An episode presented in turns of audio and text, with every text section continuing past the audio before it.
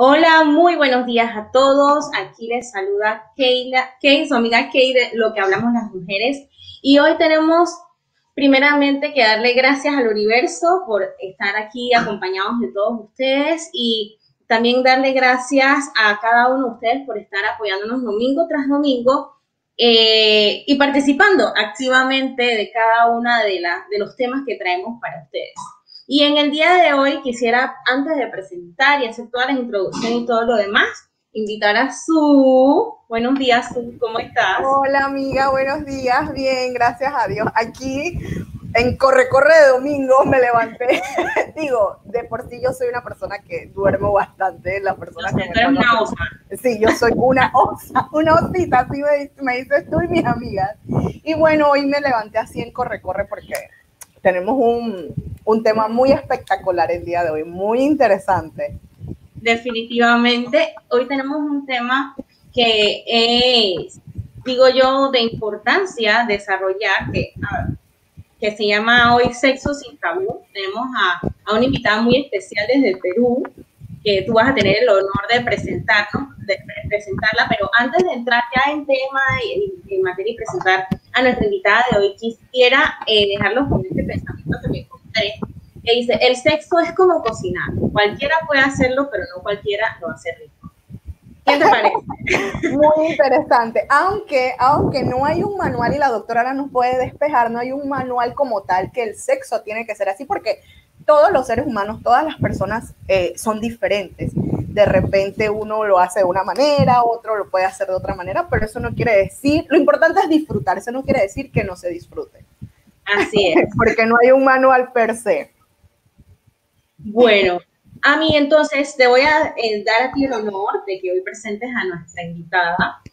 Claro que sí, pero antes, antes, eh, que no se nos olvide darle las gracias a nuestros patrocinadores Amazonian Natural por sus dos presentaciones de Coconut para el cabello y Bye Bye para el cuerpo, como tú bien lo dices, para las personas que se han hecho tatuajes buenísimos, para las estrías, para aquellas personas embarazadas, para las cicatrices, etcétera. De hecho, también, quiero darle las gracias a Noelis, voy a mostrarle un momentito acá, Noelis Arts and Nails, Así que si quieren uñas espectaculares, así como las que ven en pantalla, Noeli es la persona a contactar.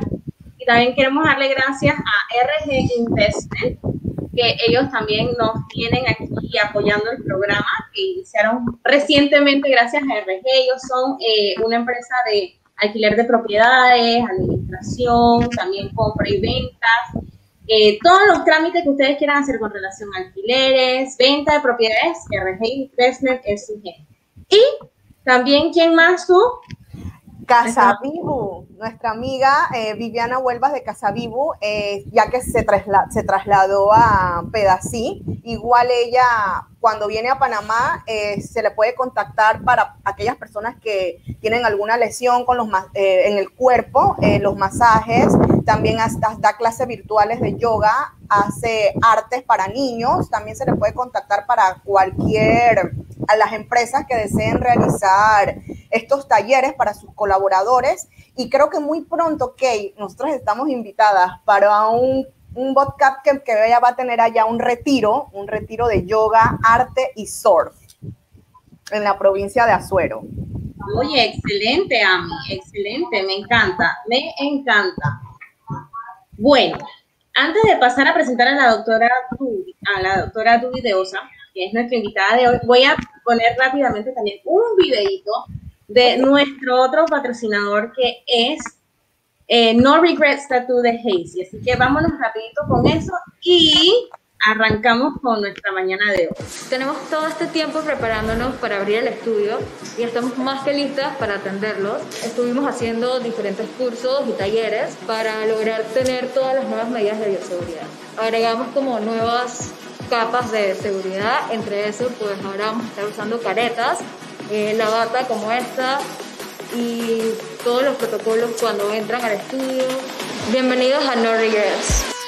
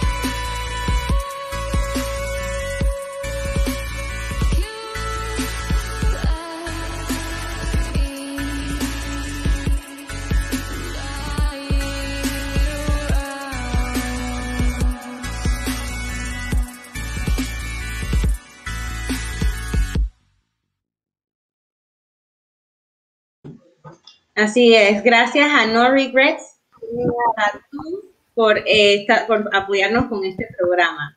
Entonces tú, te dejo a ti para que presentes a la doctora Tubi de Osa. Claro que sí, sobre todo como tú dijiste, darle gracias al universo, eh, gracias a, nuestra, a nuestro país hermano Perú por tener un talento, eh, una persona tan maravillosa como es la doctora Dubi de Osa, es psicopedagoga, magíster en conductas de estudio, estudió posgrado en orientación en sexología, cursante del máster de sexología clínica, miembro honorario de la, de la Asociación Peruana de Sexología y Educación Sexual, coordinadora académica del Centro Vienus conductora del programa Educación Sexual Entre tus cuatro paredes. Noche con Vienus. Eh, pueden contactar a la doctora mediante sky a duvideosa.com. Así que con ustedes y más, la doctora Duvideosa. Hola, hola, buenas, buenos días a todos ustedes, buenos días Panamá, buenos días, ¿cómo estás Kay y cómo estás tú, Su? Bien, gracias. Gracias por la invitación. Gracias a usted, doctora, por estar acompañándonos el día de hoy. De veras que es un honor poder contar con una experta en el tema, porque es un tema que del que todos seguimos aprendiendo, porque por ejemplo, cuando uno tiene una vida en pareja, siempre siento yo que uno descubre cosas nuevas con el pasar del tiempo y uno nunca lo sabe todo. Así que de repente consultar con personas como usted que tienen más experiencia y dominio del tema, ya desde un punto de vista de estudios, investigaciones y demás, siempre es bueno poder disfrutar de la compañía de usted en este caso, en un programa como este. Así es. Antes de empezar con el tema, doctora, sí nos gustaría que nos dijera eh, por qué la sexología, por qué Dubi escogió la sexología. Bueno, mira, fíjate que es bien interesante tu pregunta porque realmente yo comencé estudiando psicopedagogía para, soy especialista en personas con discapacidad cognitiva y a raíz de, esta, de este estudio que hice, eh, mm, empecé a ver que las personas con discapacidad tenían muchas necesidades educativas sexuales. Entonces, porque prácticamente nosotros, pues, hay, menos, que, a nosotros, menos que a nosotros, a ellos se les da esa información. Entonces, eh, obviamente muchas de las condiciones de ellos eh, con muchos, algunos trastornos de sexualidad, algunos eh, mitos de la sexualidad y comencé por ese mundo. Hice mi primera tesis de investigación sobre juegos sexuales para personas con discapacidad cognitiva, luego hice el doctorado con otra investigación también que tenía que ver con este, eh, la educación sexual afectiva para personas con discapacidad como éxito personal. O sea, fíjense ustedes lo importante que es esto. Y bueno, así fue como fue incursionando poco a poco en esta área hasta llegar a la, al posgrado y en el posgrado en, el Instituto CIPS, que es el Instituto de, Sexología, Psicología y Psiquiatría de Venezuela, comencé a ser profesora de posgrado y asesorar tesis de investigación con respecto a esta área. Entonces, cada vez el mundo, mi mundo, me iba como llevando, llevando a, a incursionar en estas áreas hasta que, bueno, todavía no paro de estudiar, todavía estoy estudiando, todavía sé, como dice por ahí Sócrates, solo sé que no sé nada, porque en la sexualidad, que vamos a hablar hoy como en los tabúes, todavía hay muchos tabúes, hay muchos mitos acerca de ellos y todavía hay que estudiar mucho, porque no hay una carrera como tal. Hay posgrados, hay, diplomados, hay, hay, algunas, bueno, algunas maestrías, pero como carrera en sí, la sexología apenas ahorita, hace, vamos a decir, eh, un, siglo atrás, quizás, eh, que es cuando comenzó nosotros a, ver la importancia y la relevancia de la sexología como ciencia.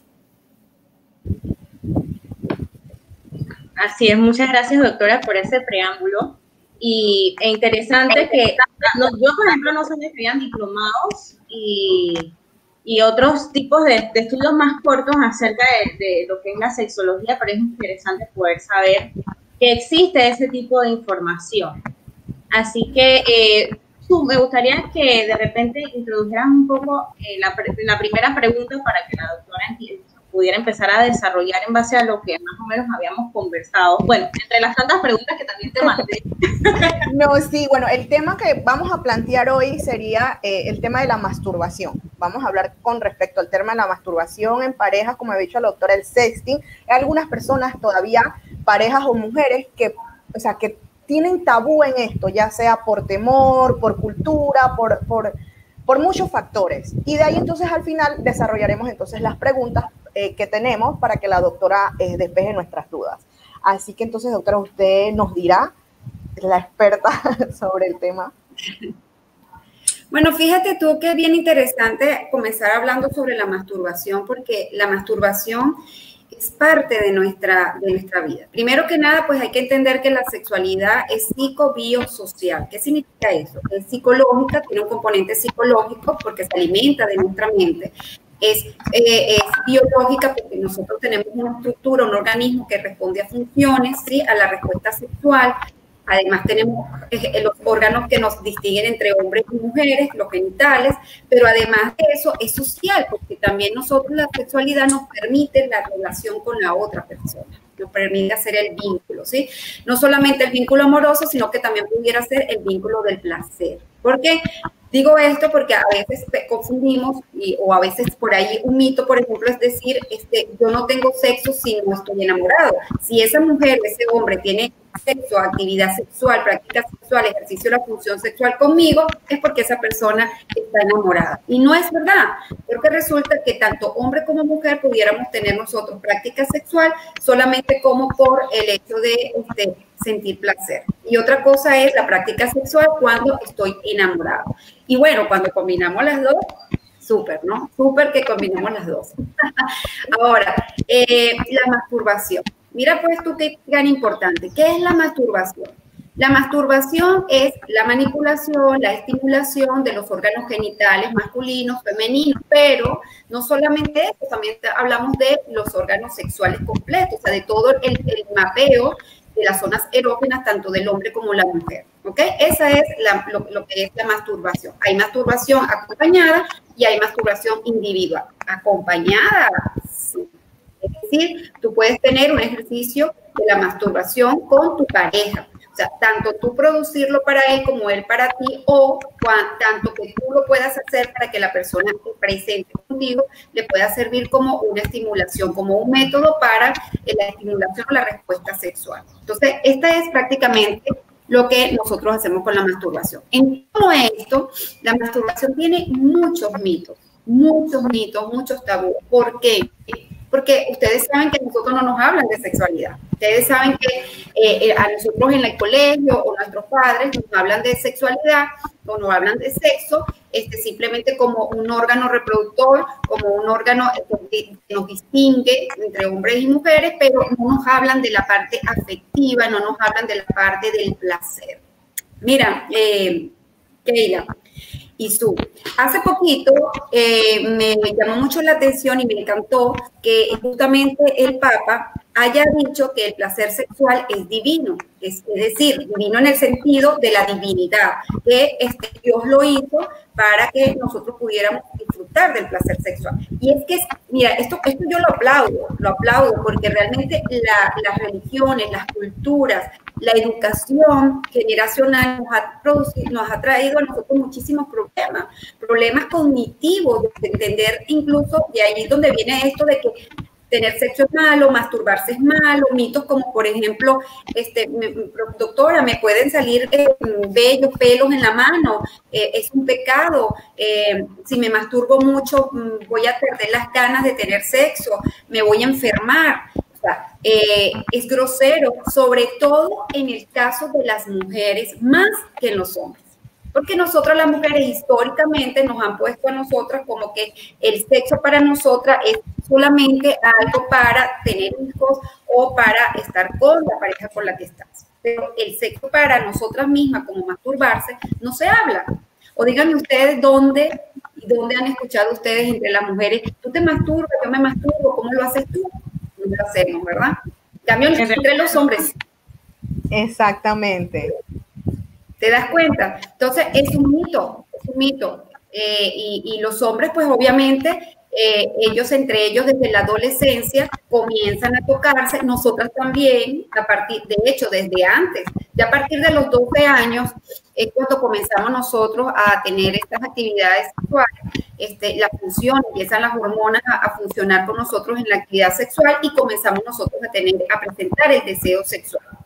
A pensar en la, otra persona con, este, eh, como decimos nosotros, a empezar a mirarlo con otros ojos. Ya no lo vemos como amiguito, amiguita para jugar, sino que, hey, hay algo que me atrae. Y ese algo que me atrae empieza todo ese funcionamiento orgánico a decirte algo está pasando aquí que me excita. Y eso es justamente lo que pasa cuando tenemos el enamoramiento, ¿no? Incluso yo, esto, hasta la edad de como de los veintitantos años, pensé que la masturbación solamente era para, para los hombres, no solamente para las mujeres. Por falta de, estaba como quien dice neófita en el asunto uno se pone a investigar, uno se pone a leer, que pensé que simplemente era para los hombres y más por tema de salud de los hombres, porque los hombres por el tema del espermacultivo, eh, por el tema de que de repente sí era necesario que el hombre eyaculase, pero una mujer no, una mujer era como que ella no se podía masturbar porque es, es malo, pues, ante la sociedad, entre las, entre las religiones, entre todo. Ese era mi concepto antes de investigar sobre el tema. Así pero es. bueno, siento, lo mismo que estamos diciendo, Su, como es un, es un mito que se ha hecho alrededor de la masturbación, ¿verdad? Y cuando nosotros hablamos del sexo, este, pues nosotros es lo que repetimos, el mito es esa creencia que, que se vuelve una creencia después futuro limitante, que nos van diciendo nuestros padres, nuestros amigos, las personas que pues nos, nos, nos enseñan y desde los seres significativos hasta la gente con, la que pasamos, las nuevas experiencias que tengamos o las primeras experiencias sexuales, eso, eso se va formando allí en nuestro centro cognitivo, va quedando como que es una verdad, es una realidad y no lo es. Mira, eh, te iba a comentar algo importante, Su. Mira, es tan, tanto el mito, sobre tanto los mitos y tanto los tabúes, que estamos hablando de tabú, ¿verdad? El tema de hoy es sexo sin tabú. Es tanto el tabú que yo voy a enseñar esto y ya esto es un tabú. O sea, enseñar la vulva es, ay, la doctora en el programa enseñaron eso, qué horror, qué grosería. O sea, fíjate tú cómo empiezan los tabús. Yo enseño esto y ¡ah! esto es vulgar yo enseño esto y esto es vulgar. y estamos en, en pleno en, en, este siglo y todavía la gente puede pensar, oye, ¿por qué sacaron eso? ¿Te das cuenta? Entonces, bueno, lo tengo aquí, lo tengo aquí su para que cuando ustedes me hagan preguntas, pues yo con esto en la mano les voy a explicar, porque este es el órgano masculino y este es tu órgano femenino. que, todos lo tenemos, que todos lo tenemos, como este brazo, como esta cara, como, como esta boca. No, sí, e inclusive, tiene toda la razón, doctora, porque al niño se le inculcan, o sea, decir pene o decir vulva está mal, está mal. O sea, pero entonces sí le ponen seudónimos como la totita, el pipí. O sea, el pene, o sea, no estás diciendo nada malo.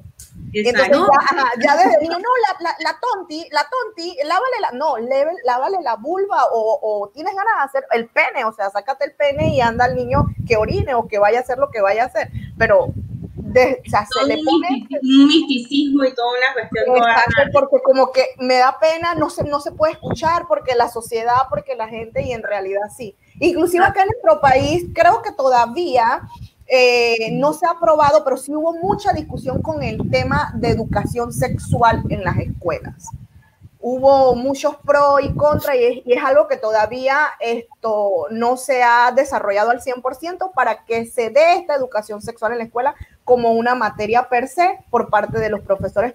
Asumo yo que debe haber un personal idóneo para esto, que ya se haya, estudiado, eh, que como usted, doctora, eh, ha tenido varios cursos, seminarios y cosas, que sea una persona profesional que eduque a estos, profesores o a estos... Eh, como les digo, docentes para poder que ellos se les pueda transmitir y hablar con el tema de, de, los estudiantes, porque no todos tenemos esa capacidad y también tenemos que respetar el hecho de que sean menores de edad. Entonces, en la casa te hablan de uno, por lo menos mi papá a mí siempre me habló abiertamente, como quien dice a calzón quitado, siempre me habló a calzón quitado con este tema, pero digo, hay padres que no lo hacen de esa manera, hay otras personas un poco más cerradas y un poco más cohibidas, ocultas, y ahí sí no, no se le puede discutir en la crianza con los hijos en ese tema, porque cada maestro tiene su librito, pero con el tema sexual sí debería ser un poco, o sea, tener tacto para poder transmitírselo al hijo para, o a la hija para evitar enfermedades de transmisiones sexuales y todas estas cosas que conlleven, porque sí recuerdo una, una persona adulta que ella es full, full católica y me dice, el sexo no es malo, malo es el sexo sin responsabilidad. Perfecto, increíble, qué bueno que te dice eso porque es la verdad, el sexo es una necesidad fisiológica. de hecho, hoy en día la Organización Mundial de la Salud lo está viendo como, lo, está, lo, ha hecho muchísima difusión a través también de nosotros los sexólogos, de decir que es un derecho, la sexualidad es un derecho, la expresión de la sexualidad es un derecho y por eso ustedes han visto tantos movimientos, por ejemplo los movimientos LGTBI, que ustedes ven, boom, están diciendo, bueno, yo tengo una expresión sexual, porque el sexo no es tan, no es, no es como decir solamente, porque antes la gente pensaba que sexo solamente era para tener hijos o para tener placer. No, el sexo es mucho más complejo, por ejemplo. La sexualidad se expresa a través del cariño, del amor, el que yo te dé una caricia, el que yo te dé un beso y la masturbación, por ejemplo, es parte de la sexualidad. Yo puedo tener como sexo tántrico, vamos a ponerlo así. Yo puedo tener una experiencia sexual con mi compañero o compañera o yo solita, yo solita, y puedo empezar a, tocarme y a, imaginarme, empezar a utilizar la fantasía, activar este deseo sexual y la estoy pasando bien. Eso es sexualidad. Yo puedo decirle todos los días a mi, a mi compañero o a mi compañera, pararme en las mañanas, darle un beso, ¿cómo estás mi amor? Buenos días. Esto es expresión de la sexualidad. El mismo hecho de que yo me mire en un espejo y yo diga, este, oye, qué linda estoy, qué bella estoy hoy, hoy estoy como, bueno, pues contenta para, para salir a la calle, hoy me voy a levantar a, todos esos, caballeros o a esas chicas, dependiendo de la orientación sexual. Eso también es sexualidad. Entonces, la sexualidad está inmersa en todo. Yo mismo, ahora mismo, mírenme cómo estoy vestida, cómo estoy arreglada, esto es sexualidad. La sexualidad lo es todo y creo que tú dijiste algo importante, la educación existe. Yo vengo de Venezuela, estoy ahorita también en Perú, pero vengo de Venezuela y puedo decirte que allá yo fui 17 años directora de una institución pública donde nosotros teníamos el programa en nuestra currícula, teníamos el programa para desarrollar la educación sexual en los niños. Pero tú has dado en el punto, después cuando dices, los maestros no están este, preparados para eso. ¿Por qué? Porque es una cadena, es una cadena. A ellos tampoco sus padres le hablaron de sexualidad, a ellos tampoco en la escuela le hablaron de sexualidad. Entonces, cuando llegamos y encontramos los libritos, ¿ok? Que, los vemos, que por ejemplo, por ahí hay un libro muy bueno de las 100 preguntas para, para los adolescentes, que se los recomiendo, pero cuando nosotros abrimos esos libritos eh, y, nosotros no entendemos mucho porque nos enfrentamos a nuestros tabúes, que es lo que estamos hablando de, lo que es bueno y lo que es malo. Recuerden que lo bueno y lo malo se traducen en socialmente rechazadas y socialmente aceptadas. Y cuando yo hablo esto, por eso dije que tenía una carga social, la sociedad, dependiendo de dónde estemos, nos va a decir cuánto es bueno y cuánto es malo. Y bajo este parámetro yo me enmarco. Entonces, si además de eso tengo una religión que me dice, si tú, si tú piensas en sexo hoy, que es la frecuencia sexual, si tú tienes un deseo, hay, el demonio te está, te está atacando. Cosa que no es verdad porque esto es parte del organismo y es parte de nuestro funcionamiento. ¿Te das cuenta?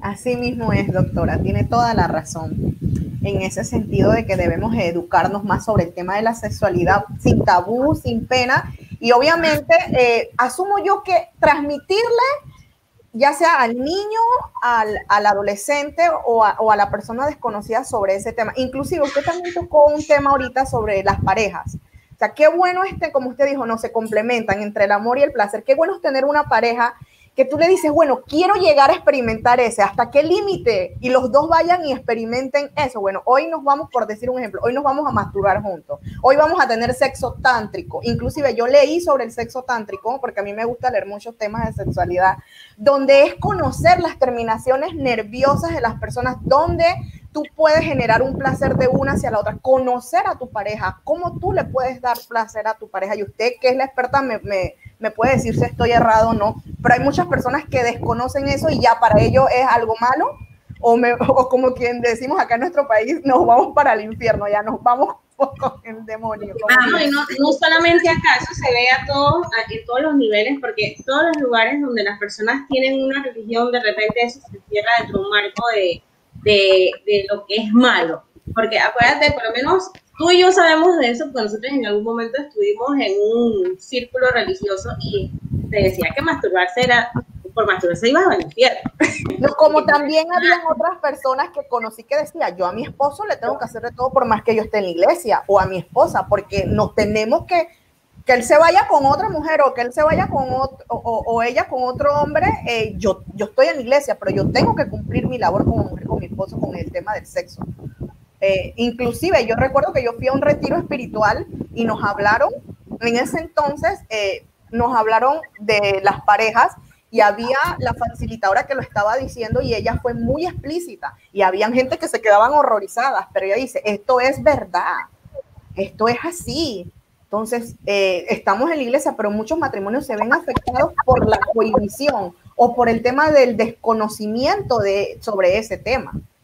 Yo creo que tienes razón porque es que realmente de ahí parte todo, ¿no? La educación sexual y sobre todo la educación afectiva que nos hace mucho daño. Mira tú qué importante lo que acabas de decir. Yo tengo que hacerle todo eso a mi marido. Eso es, una, eso es un mito y hay que desmitificarlo, este, porque ahí es donde ponemos a nosotros a las mujeres en esa cosificación, donde la mujer es la que tiene que hacer, donde la mujer debe hacer, debe complacer al hombre. Y eso es falso. Yo, yo a estas alturas de mi vida, siendo mujer, te voy, a, explicar algo que me pasó a mí. Yo vengo de una familia muy religiosa, colombiana, yo nací en Colombia y, y, me crié en Colombia hasta los siete años con mi abuela, que era muy religiosa, imagínate, de una señora de esa época, donde me decía, por ejemplo, que besarme era cochino. Yo me besaba con un hombre, era cochino porque estaba transmitiendo saliva. Mira tú de dónde viene, ¿no? Pero después me voy criando en Venezuela con mi mamá, que se había ido por una, por una vida mejor, pues me fui con ella a vivir a Venezuela a los siete años y consigo una mujer totalmente abierta, que por cierto ella es una de las inspiradoras de que yo estudiara sexualidad, ¿no? Porque mi mamá me hablaba de sexualidad y de sexo así sin tabú. Usted tiene que ponerse eso, cuidadito sale embarazada. Oye, oye, escucha los tabúes también. Cuidadito sales embarazada. Si tú vienes aquí embarazada en la casa, ay, te, te voto. O sea, imagínate tú. Y yo era una niña. Este, y yo decía, bueno, pero no entendía eso, ¿no? Este, los hombres lo que quieren es tal cosa. A los hombres, cuando tú te cases, tú tienes que lavar, planchar, cocinar, atender a tu hombre, porque si no, tu hombre se va. muy liberal ella, pero con ese esquema también que venía donde la mujer es la que hace. imagínate, pero me hablaba también de la masturbación, me hablaba de esas cosas. Entonces, fíjate cómo yo vengo pasando de un lugar a otro y esto nos pasa a ti, a mí, a todas nosotras. Entonces llega un momento en que ese adolescente está como confundido dice, bueno, ¿es bueno o es malo? Entonces, ahí es donde te quiero decir claramente para que veas las cargas socioculturales, el daño que nos hace. Ahora, estamos hablando de la masturbación. La masturbación, señoritas y, señoritas y caballeros, no voy a decir señoritos, la masturbación es excelente. ¿Ok? Ah, porque eso es otro mito, señorita. Ay, porque la señorita, entonces hablamos de la virginidad. Mito, mito también. O sea, eso, eso, es un temazo para que lo hablemos en otra oportunidad. Pero en este momento les puedo decir que la masturbación es lo más recomendado que nosotros los sexólogos les, mandamos como terapia a las personas que vienen a nosotros con este cierto, con algunas disfunciones sexuales, incluso con algunos problemas este, cognitivos en relación a lo que, del entendimiento de lo que es la sexualidad. ¿Por qué? Porque la masturbación te permite, como dijo Su, conocer el mapeo de tus zonas erógenas. Ese es tu primer libro de vida, vamos a decirlo así. Tú con eso, tú te vas a tocar, tú te vas a, tú vas a saber reconocer en tu cuerpo qué es lo que es rico para ti y qué es lo que no es rico. La segunda función es, entonces yo cuando tengo mi pareja, yo le puedo decir a mi pareja, oye, no me gusta aquí, me gusta allá, no me toques así, toca mi asado, ¿ve? Entonces esto es importante. Además también sirve como eh, preámbulo al coito, porque es que creemos que sexo es coito, coito, coito. Coito es la penetración. No, señores, o sea, yo puedo tener una noche, como dijo su, rica de sexo tántrico sin llegar a tener un orgasmo o teniendo orgasmo, pero sin penetración. Entonces, la, la masturbación es lo más indicado para que ustedes puedan conocer su cuerpo, su zona no está malo, no es malo, no te va a salir pelitos en la mano, no te vas a enfermar. Una pregunta que me hacen siempre, ¿cuántas veces me puedo masturbar? Hombres que me dicen, ¿cuántas veces? Esto, esto es otro mito, ¿ves?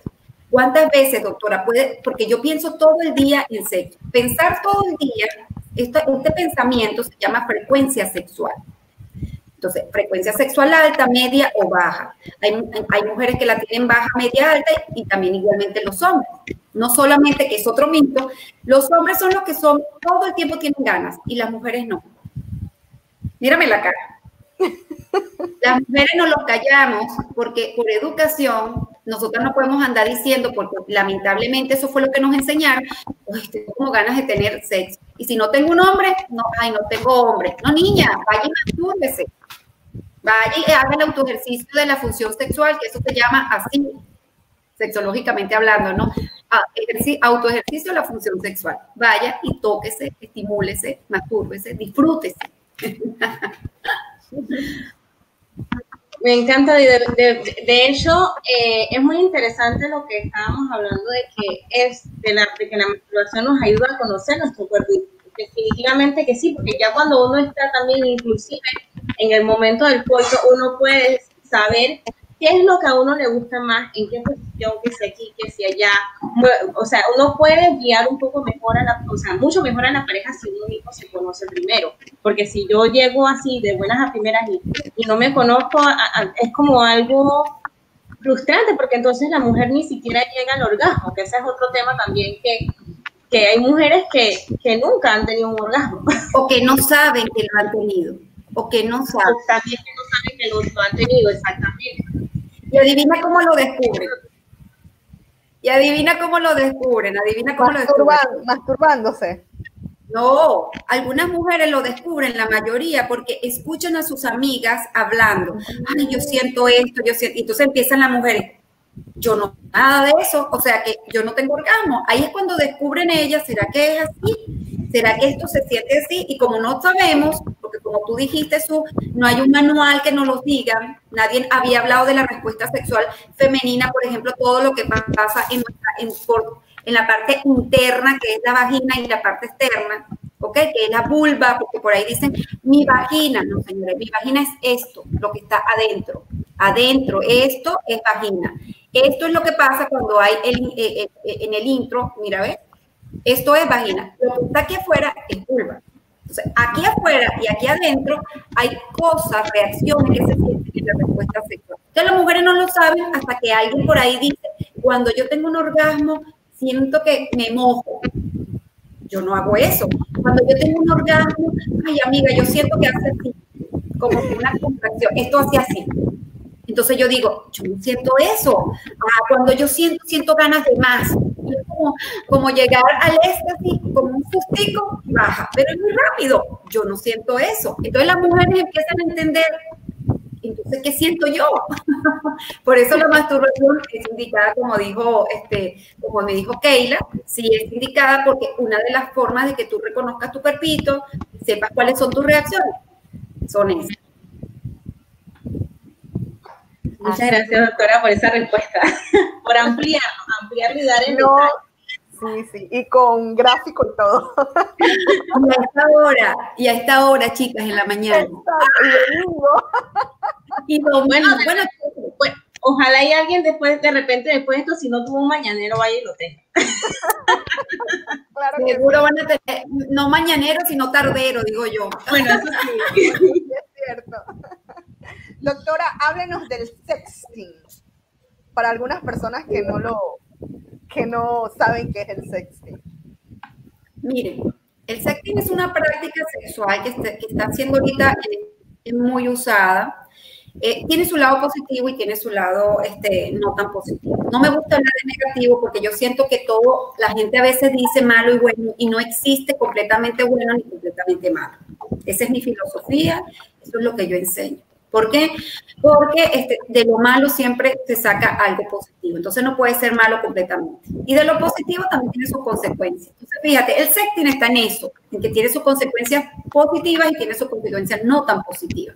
El sexting es la práctica que hacemos a través de el internet o a través de las redes sociales o a través de la tecnología, como por ejemplo los celulares. ¿ok? A través de nuestros aparatitos, a través de plataformas como las redes de este, em, WhatsApp, ¿ok?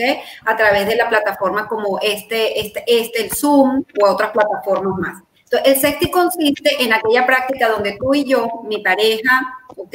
O si yo tengo una relación porque la estoy encontrando por, por, este, por allí, por una relación sexual, un amigo operativo, vamos a decirlo así, y lo tengo por acá, yo puedo entonces tener una práctica sexual con esta persona. Recuerden que sexo no es solamente coito, ¿ok? Entonces, ¿qué práctica puedo con esta persona? Bueno, puedo este, hablar, textear, el texting que le llama bien, puedo textear, puedo mandar una foto, puedo mandar, este, puedo tener sexo y, por cierto que quiero mostrarles, puedo tener sexo con aplicaciones, con aplicaciones como por ejemplo esta que tengo aquí. Ajá, mira, fíjate, esto es un, esto es un vibrador que tiene una aplicación desde tu teléfono, ¿ok? Tú, tú, bajas la aplicación aquí, el app, tu pareja está por allá bien lejos, y tú estás por aquí, o esa persona está por allá bien lejos, y por aquí se puede activar. Entonces, ella lo usa o él lo usa y uno de los dos empieza a darle intensidad, a cambiarle la velocidad. Entonces, fíjate cómo esto, esto lo hace a través de esta práctica del sexting. Mira cómo vamos con la tecnología. Así que no hay no hay excusa para decir se terminó la relación porque estamos a distancia. no tenemos sexo, no nos tocamos. Por favor, todo está aquí en el primer órgano sexual, la mente. Esto es lo que primero funciona. Si esto no funciona, que por ahí hay una pregunta que me hicieron sobre este, sobre este tema que ustedes me invitaron y ya la voy a leer. Entonces, el sexting es eso. Buenísimo, espectacular, porque si yo tengo mi pareja que trabaja todo el tiempo, se va de viaje, estas parejas que, por ejemplo, se van y 10 días por aquí en Perú, en Perú es muy común que la gente trabaje en las minas, entonces se van como que son 20 días y 10 días pasan en la casa. estos 20 días no tienen ejercicio sexual. ¿Qué pasa en estos 20 días? Pasa de todo, porque entonces si yo estoy sola o solo, yo puedo tener por ahí deseo sexual, frecuencia sexual que no es mala, y de repente llega un chico o una chica por ahí que me calienta la oreja y yo voy a responder, por ejemplo, una de las causas de la infidelidad. Ajá. Pero si yo además tengo ganas y no me toco, no, no tengo masturbación, entonces imagínate que va a pasar la frustración. Pero entonces, pero tengo pareja, para que nosotros tengamos esa conexión, el sexting es espectacular, porque tú a través de la internet, yo te estoy mirando aquí, te estoy diciendo, hola mi amor, mira qué rico, que no sé qué, o sea, ¿te das cuenta? Ajá. La parte negativa, todo lo que se va por ahí, por esta ventanita que nos estás viendo tú, después de esto no lo vamos a recuperar más, ¿verdad que no? esto se va y todo el mundo va a saber qué dijo Dubi, o sea, qué dijo Dubi, qué dijo, qué dijo Kay y qué dijo Su. Aquí esto no lo vamos a recuperar ya. Entonces, es importante que entiendas que cuando haces el sexting, hazlo con una persona, por lo menos que sea tu pareja este, estable, a la cual tú confíes. Número dos, si no, no es tu pareja estable y te gusta, hombre o mujer, te gusta utilizar las redes sociales para hacer este tipo de actividad, esta práctica sexual, entonces igual, pareja de confianza o no, no te tomes fotos donde salga tu cara, donde salga, por ejemplo, un, un este, eh, un tatuaje, un, lunar, una cosa, o sea, no te tomes foto en esa parte porque obviamente tú no sabes qué va a pasar. Y aunque sea, yo te voy a decir algo, mira, yo les voy a decir a las dos algo. Por muy relación bella y hermosa que tengas, por muy buena persona ese hombre o esa mujer, tú no lo conoces ni yo me conozco a mí misma 100%. Entonces, yo no sé qué va a pasar en un futuro cuando terminemos, si terminamos. Entonces, eh, ¿quién se queda con ese material? ¿Qué va a pasar con ese material? Fíjate las artistas que se le han escapado, eso es su vida íntima, lo que pasa en una habitación es problema de ellos, pero lamentablemente, si tienes familia, si tienes este, con este tabú que existe hoy en día de que, wow, fulanito y fulanita artista, que no las voy a nombrar, tienen un video porno, eso no es un video porno, eso es un video íntimo de ellos y eso se debe respetar. Pero como nosotros tenemos este tabú en la cabeza, lo, hacemos fiesta y hacemos fiesta con el árbol caído. Entonces es peor, ¿no? Entonces estas personas se ven afectadas porque es una violación a tu intimidad, que eso está penalizado, muy importante. Eso está penalizado. A esas personas que nos están escuchando hoy, usted me roba una foto mía de su, o le roba una foto a, a Kay y la pone en la, en, la, en la, internet o donde usted quiera, o la pasa y se descubre, porque déjame decirte que hay medios para descubrir de dónde sale. Google Aquí puede, te puede, te sabe toda tu vida, dónde estás, a qué hora te metes, con quién, qué te gusta, qué miras en la internet. Se puede saber y usted, déjeme decirle que hay países donde eso es todo, prácticamente todos los países lo tienen, pero hay países donde eso pagas prisión y multas también. Es correcto. Entonces, eso es, esa es la parte, la parte que yo digo no tan positiva. Y bueno, hay que hacerlo como todo, sexo con responsabilidad. Así mismo es, ser responsable en lo que vamos a hacer. Como usted dijo, eh, hoy conocemos a la persona, mañana no, porque nadie sabe, en las buenas todos estamos, pero cuando nos atacan nuestras emociones o el momento de ir a rabia hacemos cosas que, que de repente al, nos arrepentimos y por qué lo hice y me llenó de rabia y lo voy a subir o como por tema de venganza, ¿no? Algo así. Hay personas que sí no pueden controlar las emociones en ese sentido y se han hecho varias cosas. Mira que hay, una, hay un profesor de sexología que me dio clase a mí en Venezuela, en el CIPS, y me decía el enamoramiento. Me encanta siempre, y pongo siempre esto este, como ejemplo porque me, me gusta mucho, ¿no? Él decía, ¿qué es el enamoramiento? Enamoro y miento. no había visto ese punto. Viste, enamoro y miento. Es verdad. Guillermo Rodríguez, un profesor que adoro muchísimo, que quiero muchísimo y lo aprecio, mi jefe, además, en, el CIPS, allá en Venezuela. Y es verdad, él decía, es que tú enamoras a la persona y para enamorarlas mientes, porque tú primero quieres atraerla, entonces tú te arreglas, te maquillas. Tú no le sales a tu pareja así sin maquillaje, recién levantada, sin cepillarte. Mentira, tú vas corriendo a cepillarte, arreglarte. Y, entonces estás durmiendo y de repente amaneces y estás maquillada. Ay, mi amor, qué bella amaneciste hoy. Pero pasan, los, los, meses, este, este, Q, eh, pasan los meses y entonces, y el hombre dice, y esta mujer me la cambiaron, o este hombre que no era barrigón me lo cambiaron, ahora tiene guata. ¿Qué es esto? O sea, empezamos nosotros a sacar pues la verdadera personalidad porque entramos en esa zona de confianza. Entonces, eso.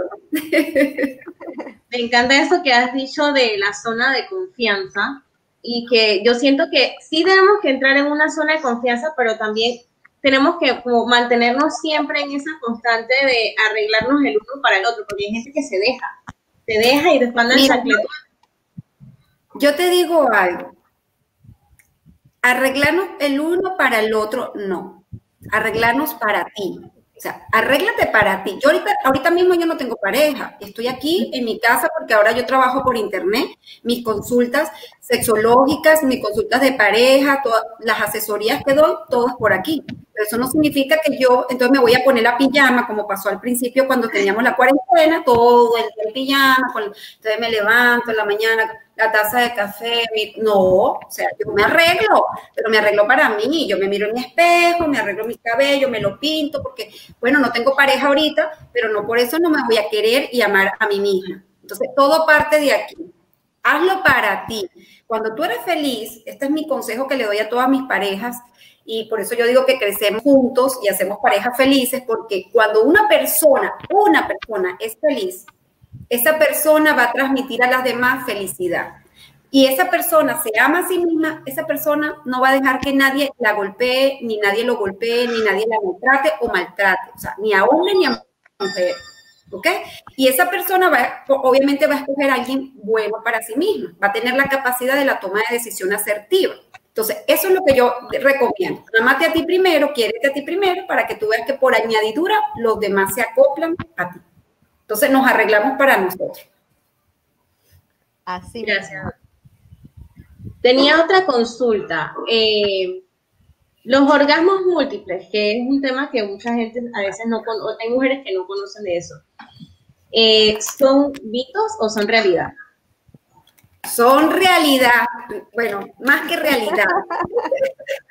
Todas las mujeres podemos tener la capacidad de tener orgasmos múltiples, ¿verdad? Hacer eh, orgasmos en encadenamiento orgánico. ¿Qué es lo que sucede?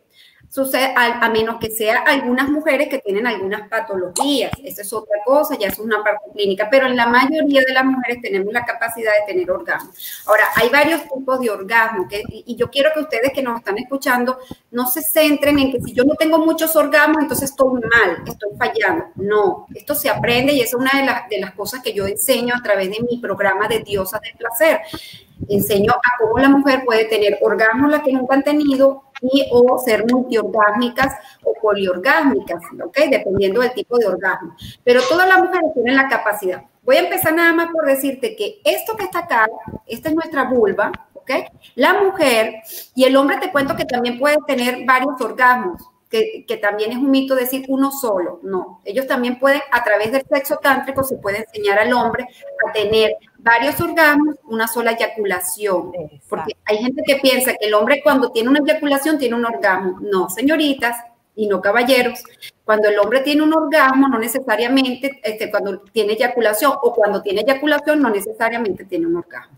Entonces, en la mujer, eh, nosotros tenemos el único órgano del ser humano que está hecho solamente para el placer sexual. Se llama clítoris. Ese clítoris está aquí arribita. Entonces, este clítoris, como es tan sensible porque tiene 8000 terminaciones nerviosas, al yo manipularlo con el dedito, voy a hablar de la masturbación que estábamos hablando al principio, masturbación con dedito, masturbación con este con el con el con el, miembro de la persona, del pene, masturbación con este, juguetes sexuales o masturbación oral, ¿ok? Sexo oral. Entonces, es muy sensible y produce orgasmos, ¿ok? Entonces, este sería el orgasmo clitoriano. Aquí adentro, cuando se hace el, orgasmo por eh, la penetración o por el coito, se llama orgasmo vaginal, ¿no? El orgasmo se siente en todos lados. No es que, ay, no, solamente tengo clitoriano y aquí se siente una cosa y aquí es otra. No. La estimulación donde la tengas, ahí vas a sentir la misma respuesta sexual. Eso es importante. Una más intensa en algún momento y otras menos intensas en otros momentos. Entonces, esto un poco para explicar este, la, pregunta que tú me estabas haciendo, eh, Kate. Que creo que me fui, Gracias. no sé si me fui a otro lado porque a veces me voy hablando y hablando. No, no, no, Respondió bien la, la, pregunta, doctora. Hay otra pregunta que, que recogí por acá que dice, ¿por ah. qué algunas porque a algunas mujeres les cuesta alcanzar el orgasmo solo con la penetración. Ajá, se me olvidaba antes de eso que porque me decías el orgasmo, si teníamos la capacidad, sí, entonces la respuesta del sexual en la mujer tiene, eh, se puede conectar después de la excitación, hay una meseta que es una sensación que empezamos nosotros a sentir eso que ya viene, que es el punto de no retorno y después sentimos el orgasmo. ¿Ok? Y después cuando sentimos ese orgasmo, nosotros podemos conectarnos inmediatamente las mujeres en ese otro orgasmo. Entonces podemos tener uno, dos, tres, cuatro, cinco, siete orgasmos. Podemos tener en varios tiempos o determinar en varios lapsos de, de, intervalos de tiempo o en cada, en ese mismo ejercicio sexual. El hombre también lo puede hacer. Entonces la pregunta, discúlpame, que no quería irme para... Sí, no, tranquila, doctora. Otra pregunta de las que recogí fue por qué a algunas mujeres les cuesta alcanzar el orgasmo solo con la penetración. Ok, porque no todas las mujeres, a veces tenemos lo que le llamamos fijación de método. La fijación de método es que como ya nosotros en nuestra masturbación nos hemos tocado aquí, descubrimos este gran, esta maravilla, que no es un puntito que se toca como un timbre, sino que tiene su forma también, tiene, su, tiene su técnica, pero ajá, cuando descubrimos esto, nosotros este, ya se nos queda fijado en nuestra mente que aquí es donde yo necesito para tocar, para sentir el orgasmo. Entonces puede ser por una fijación, ¿ok? Y eh, adentro, de repente hay que entrenarlo, ¿ok? Como al revés, hay mujeres que tienen eh, eh orgasmos eh, vaginales y eh, sienten allí el, orgasmo vaginal y, no en, el clítoris, no clitoriano. Entonces, eso va a depender de las personas, de las mujeres. Ok, perfecto. Eh, yo también tengo otra pregunta acá que me llegó. ¿Cuál es la mejor posición para alcanzar el orgasmo o los orgasmos? Mira, las posiciones van a depender de las mujeres, en definitivo, de cada ser humano. Cada, cada persona tiene su forma de conseguir. A mí de repente me gusta perrito, a mí me gusta de repente la vaquerita que es encima. Ok, cualquier, eso va a depender y por eso te, sugiero que te comunique. La comunicación sexual, esta comunicación es importante, que ustedes la tengan con su pareja. Y este, hay, por ejemplo, algunos que son recomendados, por ejemplo, el perrito para el punto G, la vaquerita es muy recomendada porque yo siendo la mujer y sé dónde me gusta y cómo, cuál es el ritmo que a mí me gusta, por ejemplo, en el caso de la mujer, yo puedo tener el control. Yo tengo el control porque yo estoy encima, yo, yo, yo soy la que me muevo. En cambio, en donde el hombre es que, para el hombre, el perrito también puede ser para él muy bueno porque él también tiene su control. Porque recuérdate que después de la eyaculación del hombre, viene la etapa de la resolución, que es mucho más larga esa respuesta en el hombre. Quiere decir que él tiene que esperar un rato para volver otra vez a tener una nueva erección. Entonces, en el hombre, esta, esta, estas posiciones donde él es el dominante serían las ideales porque él controla el movimiento y sabe cuándo parar. Entiendo. Eh, tengo otra preguntita por acá. ¿Con qué frecuencia eh, se debe tener relaciones sexuales? Con toda la frecuencia que ustedes tengan y quieran. O sea, todas las veces que quieran, siempre y cuando esto no te esté limitando tu vida diaria, porque si te está ocasionando un problema psicológico donde tú sientes culpa, sientes pena, sientes alguna frustración eh, o, alguna, eh, o tienes algún problema de repente con el trabajo porque este, el deseo sexual está presente, las ganas están ahí cada ratito y te limita tu vida, entonces estamos ante una patología. Y esta patología pues tiene que ser tratada aquí con nosotros en nuestro consultorio.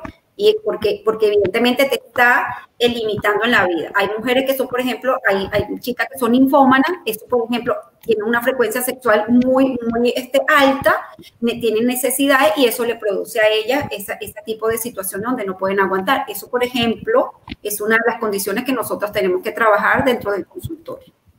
Otra cosa que te iba a decir, fíjate qué interesante esa pregunta, cuando la llevamos a las frecuencias de hombre y mujer, o mujer y mujer, porque también en la orientación sexual, o hombre-hombre, este, que uno de las dos, uno de los dos o de las dos, este, está, eh, tiene una frecuencia más alta que la otra, y de repente, doctora, es que él quiere todo el tiempo y yo no, o al revés, doctora, yo no puedo satisfacer a esa mujer porque, wow, o sea, no se cansa nunca.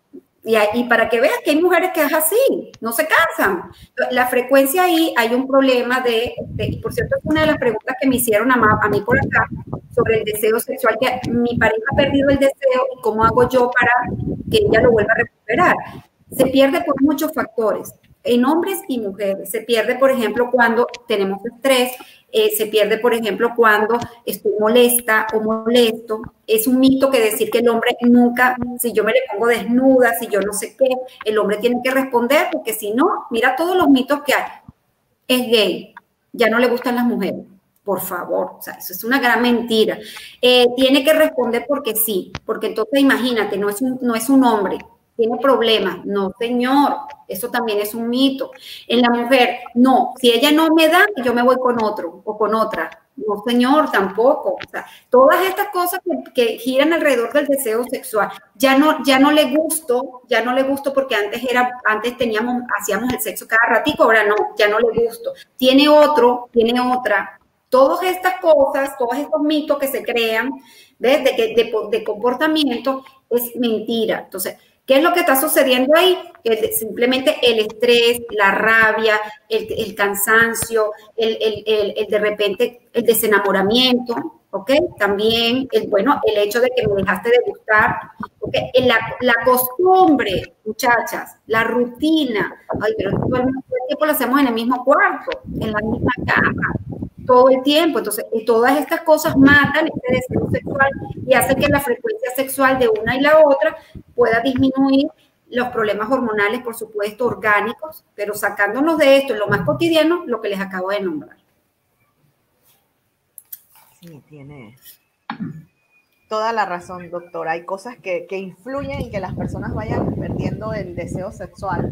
Inclusive también leí una vez que hasta la alimentación, eh, si has subido de peso, te quedas como que sin ganas, no es lo mismo. Y la mujer es como muy hormonal, es más hormonal que, el hombre.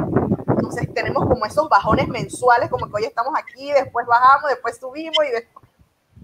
Por el periodo, el periodo, la, la, regla, la menstruación, o sea, esto también tiene cargas hormonales, ciertamente como tú dices, entonces, esto también va a variar en el embarazo, va a variar, va a variar en la menopausia, en la andropausia, en la mujer, va a variar, este, como tú dices, en esos niveles de, hormonales que tenemos. Pero siempre te digo, o sea, eh, también en, en, torno a todos estos temas hay muchos mitos, muchos mitos que la gente piensa de que ya como tengo el periodo no puedo tener sexo porque es asqueroso, es cochino, eso es un mito también o no tengo ganas, o hay mujeres que dicen, tengo muchas ganas antes de tener, de que me venga la menstruación. Sí, es normal. O durante. o durante, y es normal. Puedo salir embarazada con, cuando tengo el periodo, ya es un método anticonceptivo, no voy a salir embarazada. Mentira, puedes salir embarazada porque depende de tu tiempo, de, tu forma, de tu tiempo de ovulación. Eh, eh, eh, cuando estoy amamantando a mi bebé es un método este, natural, por lo cual, por lo tanto, yo no, yo puedo estar prácticamente en esa cuarentena teniendo sexo tranquilaza porque como estoy amamantando no voy a producir este, esos estrógenos, no voy a ovular, entonces no voy a quedar embarazada, ¡pum! Saliste embarazada. Claro, porque eso también depende de la mujer, si lo hace constantemente o no. Entonces, hay muchos mitos a través de, de, la sexualidad, como ya tú ves, es bastante compleja, ¿verdad? Es amplio, es amplio el tema y de verdad que por lo menos a, a nosotras nos encantaría poder programar también nuevamente otra invitación con usted para tratar otro tipo de temas, porque realmente este es un tema que es digamos, tan extenso, porque por lo menos hablando de mi generación y posiblemente las anteriores, y bueno, las venideras también, la educación sexual en casa muchas veces no se ve y en el colegio mucho menos, y si es así es muy por encima, como comentábamos al principio del programa. Y cuando uno llega al momento en que uno tiene una pareja, hay muchos temas que uno no domina y hay muchas cosas que uno no sabe y ahí es donde muchas veces vienen las fricciones, porque si bien es cierto, eh, entre, digamos que digo, considero yo que causales de muchas veces rompimiento, la cama es uno, la economía es otro, hay diversos, pero los más frecuentes se ven en esas, en esas dos áreas. Así que siento yo que sería buenísimo poder abarcar y ahondar otros temas y a los que nos están viendo hacernos llegar preguntas ya como más específicas de repente de cosas que estén pasando, tienen que mandar su nombre, puede ser de repente o sea, mándenlo al correo al DM o donde ustedes quieran y con mucho gusto se pueden responder las preguntas también. Porque a veces por pena eh, que vean el nombre eh, hacen las preguntas. Doctora, volviendo al tema de la masturbación. Eh, mujer, para las, obviamente si las mujeres, ¿se puede obtener una masturbación y, y, llegar a, a, a, obtener un squirt? Al squirt o el squirting Sí, este, bueno, el squirt o el squirting, como lo llaman de cualquiera de las dos formas, este, eh, no todas las mujeres lo pueden hacer, ¿ok?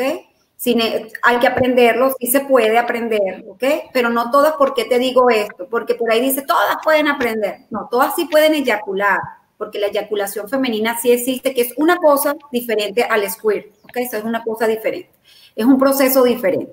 Pero en el squirt, este, se puede entrenar. Yo he hecho asesorías para que las mujeres aprendan a hacer el squirt o la eyaculación, o incluso, como te digo, llegar al orgasmo. Pero fíjate, el squirt es por el conducto urinario. Es orina, es orina mezclada con, otras, con, otros, con otros elementos, pero ese, ese líquido que sale es por la uretra, es, orina. ¿okay? Muchas mujeres lo hacen porque entrenan, practican, pero eso que ustedes ven en las películas pornográficas, que sale efecto rote, eso es película, eso es película, o sea, no es así tampoco, ¿ok?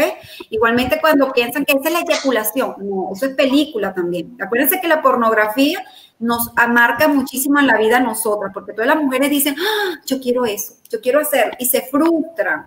Y eso no es así, acuérdense que eso es parte como Disney, ese es el Disney de los adultos, pues, o sea, simplemente, simplemente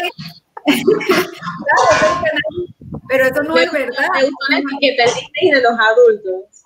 Acá me, hacen una pregunta. Eh, escríbenos la pregunta para hacerle la pregunta a la doctora, Rocío. Así es. Eh, se me está ocurriendo aquí una idea así flash que, que podemos organizar eh, mediante Zoom o por Stranger un, un taller, un taller con la doctora.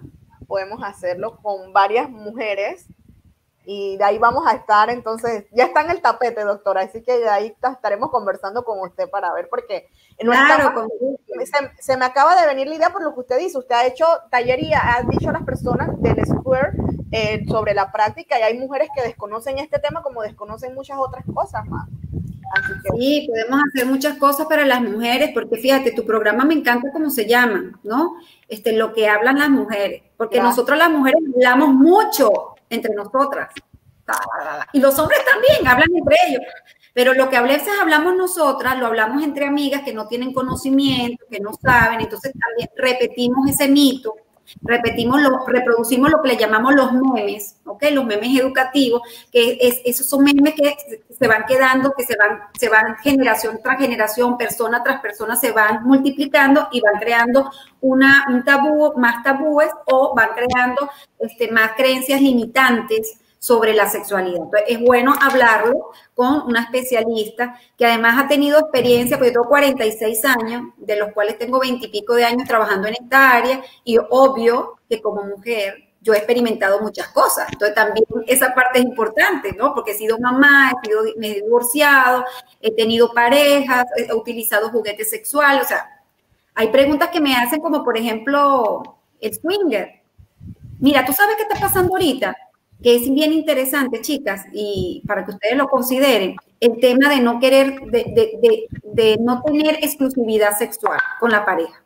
Eso es un tema también. Otro tema también es, por ejemplo, que está pasando mucho en este momento, eh, las relaciones abiertas. Plantear de una relación mía que yo tengo contigo, que, que, es una relación formal, una relación entre tú y yo, ¿verdad? Y de repente uno de los dos quiere tener relaciones abiertas. Otro temazo, otro temazo que les digo. Las relaciones, este, hoy en día muchos hombres no quieren tener sexualidad, no quieren tener, perdón, sexo, ejercicio, quieren tener sexualidad, pero no sexo, es decir, los asexuales. Es decir, yo quiero amor, quiero cariño, quiero estar contigo, porque quiero tener sexo. Eso también, eso también es un temazo. Hay, culturas, hay culturas que lo practican, por ejemplo, en, en Corea lo practican. Interesante eso. Muy buenos temas en eso. Vamos a ponerlo sobre el tapete. Aquí vamos a, antes de culminar, quisiera leer la pregunta de La pregunta, sí.